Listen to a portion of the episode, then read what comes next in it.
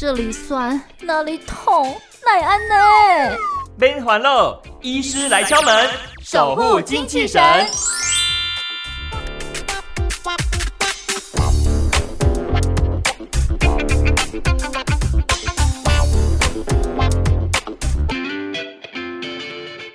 从这个演艺圈的明星们呢开始分享自身因为牙齿矫正之后，仿佛整容般的这个效果。比方说呢，脸型开始变尖了，哈，变瘦，那笑容呢更加的甜美灿烂。所以呢，国内呢就开始好像有点掀起矫正牙齿的一个风潮。不过，到底怎么样的情况是真正有必要进行矫正的条件呢？今天来敲门的是林口长庚医院牙科部的副部主任柯文清医师，柯医师您好，大家好，是。柯医师，哎，现在还有这种情况，就是有病人跟你讲说，柯医师，我想要变美变瘦，所以我想要进行牙齿的矫正，还有这种病人吗？变美是一定有的，但是变瘦倒是不一定。哦，其实我们牙齿矫正还是可以吃的很好，然后在过了那一段。适应期的时候，嗯，呃，吃东西是没有什么太大的问题，但是清洁上面倒是要多小心，要要比较费心一点。这个美观是一个应该是最大的诉求。嗯，不过要怎么样，就是以医生专业的一个嗯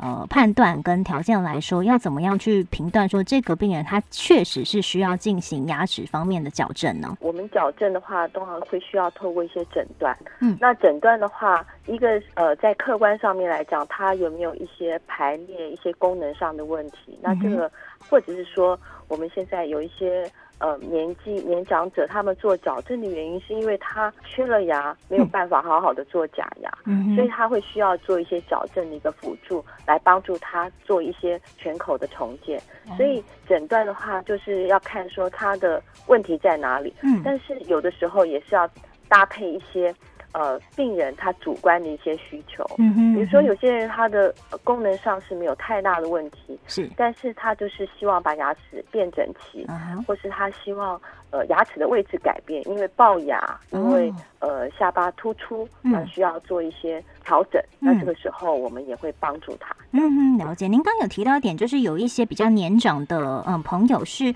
没有办法做假牙的情况来进行牙齿的矫正。哎，什么情况之下可能没有办法做假，但是可以以矫正的方式来进行他牙口上面的调整呢？呃，有些病人他们在年轻的时候可能疏忽了，或者是说他比较没有经济能力，那他的缺牙会造成其他周围的牙齿它的移动。比如说，我们国人最常见的就是下颚第一大臼齿，它其实，在小孩子六七岁的时候，它可能就萌出了。可是那个时候如果没有照顾好，那牙齿蛀掉了，那缺牙了，那其他牙齿会往那里倒。那当他想要再做一个假牙重建的时候，其实会有一些问题，或者是说，哎，对面牙齿往下长了。那这个时候，有的时候，呃，会我们会需要帮他牙齿做一个复位，让他好做一个。呃，比较位置比较正确的假牙，这个是。比较年长者比较会碰到的问题，了解。所以，现在如果说牙齿矫正这样一块呢，厨师主要可以分为就是可能排列、可能美观的功能，再就是功能性上面真的有受到一些困扰，再就是比较年长长辈，您刚提到这样的一个案例，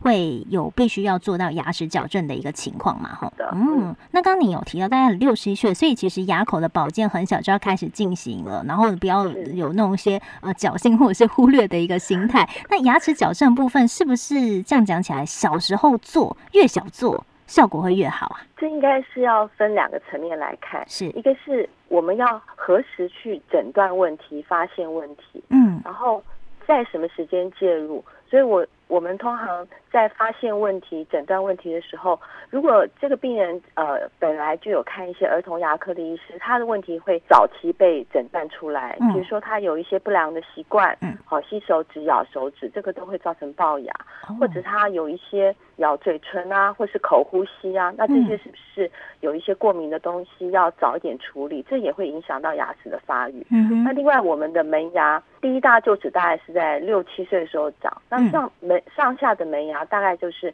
呃，七到九岁陆陆续续续续续会换。那这时候有的时候有一些呃萌发上的问题，会需要早期去做一些发现。所以在美国，他们呃就是美国矫矫正学会他们的建议是说，我们在发现或是说 screening，就是做做一些筛选的时候，其实是可以在差不多七岁、七八岁的时候，可以让矫正医师去看。嗯哼。那那时候我们通常到 S 牙齿科，除了做一些临床的检查，会照一个全口的 X 光片。嗯。那那个全口的 X 光片，在七岁的时候。其实除了你的乳牙恒齿，它的状态我们也可以知道。哦，比如说它有没有缺牙，嗯，或者它的呃空间够不够，牙齿是太大颗了，有一些什么问题，其实在那个时候可以做一个筛选。哦，然后如果有问题的话，我们就会早一点追踪。那如果没有什么太大的问题。只是一些空间上、美观上的问题，嗯，那我们就会让他等到换完牙以后再来做。所以有时候也是要看个人状况是怎么样。了解了，那可以看他的这个问题点到底发生在哪边嘛？对不对？对。哦，不过您刚才有提到说口呼吸，哎，口呼吸跟牙齿会有关系哦。哦，呃，有一些哦。如果你长期是使用呃嘴巴来呼吸，嗯，你的牙弓的形状会有一些改变。哦，然后你的你嘴巴是常常张开的，上颚牙弓会变窄，下颚可能会往后缩。嗯哼，所以在我记得有一个研究哈，他们就是我们呃有一些小朋友他们是呃腺样体肿起来嘛，哈，就是就是会那切了切除了一个腺样体扁桃腺以后，哎，它的生长是会有一些不一样的，有一些改变，这是加拿大他们的研究。是，所以它的确的确是会。呃，造成一些，尤其是在生长发育，造成一些呼吸上的问题，是会有一点点对我们颅眼骨骼会是有一点影响，但是要看它的严重程度，嗯，还有它的呃它的发生的多多久的时间，那才会说影响的层面是多大，然后再做一个呃观察或是判断。了解，然后这口呼吸的部分，可能还是如果说。呃，更严重是不是还要跟耳鼻喉科配合？会有这样情况吗？嗯，对，通常他们我们我们国人小孩子过敏的还蛮多的。对，那过敏的小孩其实他们这个应该也是要有一个比较好的研究去看他的因果关系。那的确，临床上一些鼻子比较不好的，他的咬合状况通常。也会比较不好哦，了解，其实都是有相关联性的哈，相关。是这意思不讲不知道呢，哎，原来用嘴巴呼吸，其实也会影响到我们口腔的一些排列跟功能性上面的一些呃影响。那如果说有一些朋友刚刚提到，不管他是可能排列性的嘛，哈，或者是功能性，或者是比较年长的长辈有这样的一个需求，那目前的这个牙齿矫正的方式有哪些啊？他们的差异在哪边？呃，牙齿矫正方式，大家最看常看到。就是那个嘴巴亮晶晶的，嗯，那是属于固定式的矫正器。嗯，那固定式的矫正器，它就是呃，将矫正器粘着在牙齿上，那利用一些线啊，或者是一些装置去移动牙齿。那它是一个呃最常被使用的矫正装置。嗯哼，那现在也有一些半固定式矫正器，比如说我们会需要。呃，辅助固定式的矫正器，比如说做一些扩弓啊，或是做一些牙弓形状的改变，嗯，或者是外挂一些呃，在几十年前啊，有一些人甚至外挂一些头帽什么的，那就会搭配一些这样的矫正器。嗯但是这个大部分有时候病人不太喜欢啊，因为现在大家是希望说能够简单一点。嗯，那也有利用活动装置的。嗯，那活动装置的话，也可以分成两两块来说，是一个是功能性的矫正器。比如说，呃，像我们的小朋友，他的下巴是比较小，那有的时候我们会给予一些在生长时期给予一些功功能性的矫正器，让他下巴的位置移到比较前面的位置，让他脸型比较好看一些，那生长稍微好一些。那接下来接着做固定式的矫正器会比较容易，这是功能性的矫正器。是。那还有现在最夯的就是数位隐形牙套，它也是属于。活动的装置就是利用透明的牙套，然后做呃牙齿的排列。那它是会需要事先做一些影像上的一些计划，那把。从现在到最后完成的牙套规划出来，嗯，然后让病人循序渐进的去戴去做一些调整，这样子。哦，了解。不过刚刚提到一刚开始固定的这个矫正器是比较长、比较多人是使用的嘛？哈，那您刚刚还有提到最比较夯的是所谓活动的装置分类是这种数位的隐形牙套，所以这个活动装置是它是可以你随便拿起来，然后再装回去的意思吗？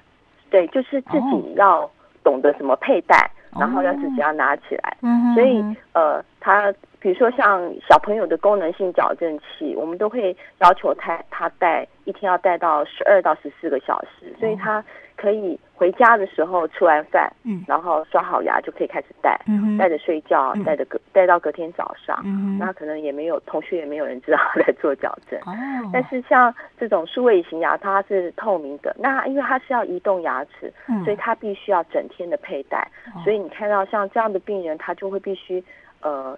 时时刻刻都要佩戴，只有吃东西的时候可以拿起来。嗯，吃完它可以好好的把牙齿刷干净，再把牙套戴回去。哦，了解。所以所谓固定的这个矫正器跟活动装置矫正器，它比较明显的差异是不是就是呃，在清洁这一块会比较上手一点？对于病人来说，呃，固定式的它清洁是的确是比较费心，因为它死角是比较多。嗯，但是它就是比较没有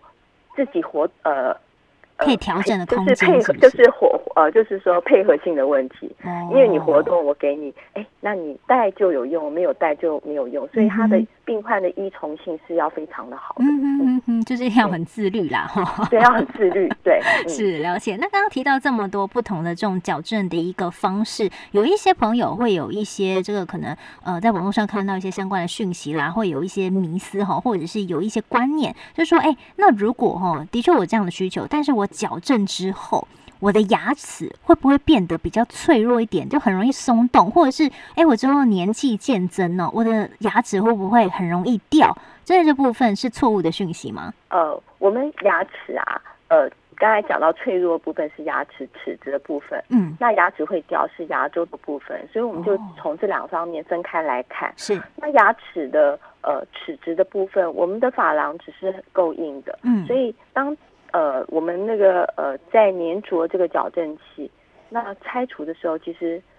除非你的牙齿坏的很厉害，不然它其实不太会破坏牙齿。我们牙齿会做一些抛光的动作，那可能珐琅质的表面会稍微折损一点点，但是透过抛光，再加上我们呃之后可能呃刷牙有含氟的呃物质，嗯，再慢慢的呃。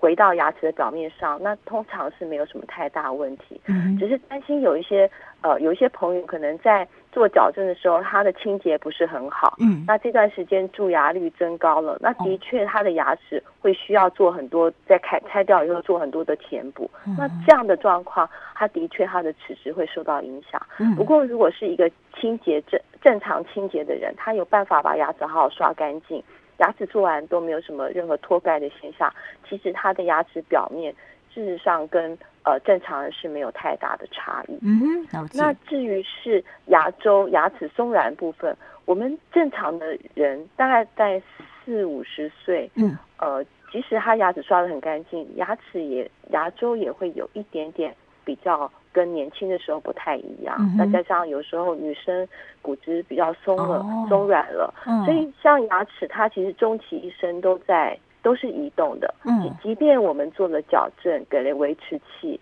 都放的好好的，它还是会有一点点移动，因为它是要顺应我们的口腔功能，它会做一些调节。嗯哼，但是那移动的程度，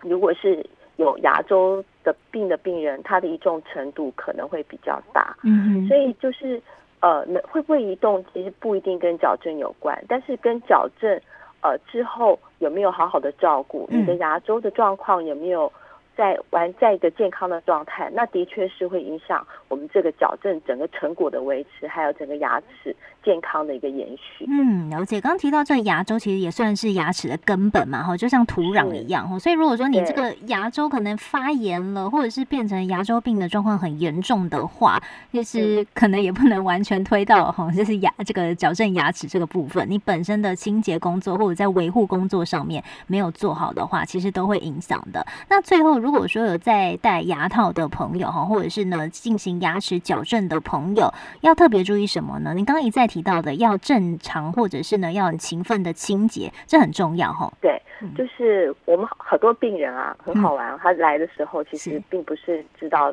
太容易知道怎么样好好的刷，嗯，可是当他经过矫正的过程，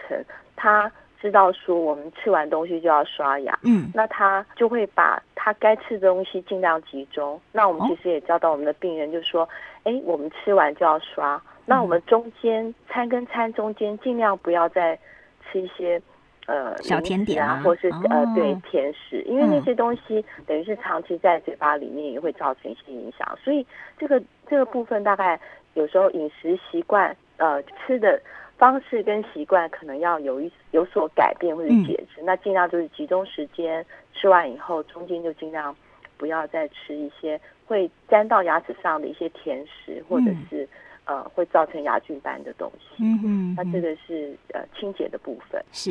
对。那当然矫正完以后要佩戴维持器也是很重要的，因为这这样才能让我们矫正牙齿从刚做完那个呃比较会摇动的状态，过渡到一个比较稳定的状态，那整个矫矫正的成果才能够维持的比较好，而且比较长久。了解是，所以如果没有后天自己有这个很自律的维持，或者是呢呃进行很很勤奋这种牙口的清洁啦，然后是刚提到的饮食的习惯跟方式的改变的话，可能你花了一笔钱，然后进行牙齿的矫正，但就因为你的疏忽，它可能又会变回来了哈，也是有这样的可能性。是在是要请麻烦朋友特别注意一下哈，日常生活当中牙齿保健的重要性了。今天非常开心邀请到林口长庚医院牙科部的副部。主任柯文清医师的一个分享，谢谢柯医师，感谢主持人，感谢大家，谢谢，祝平安。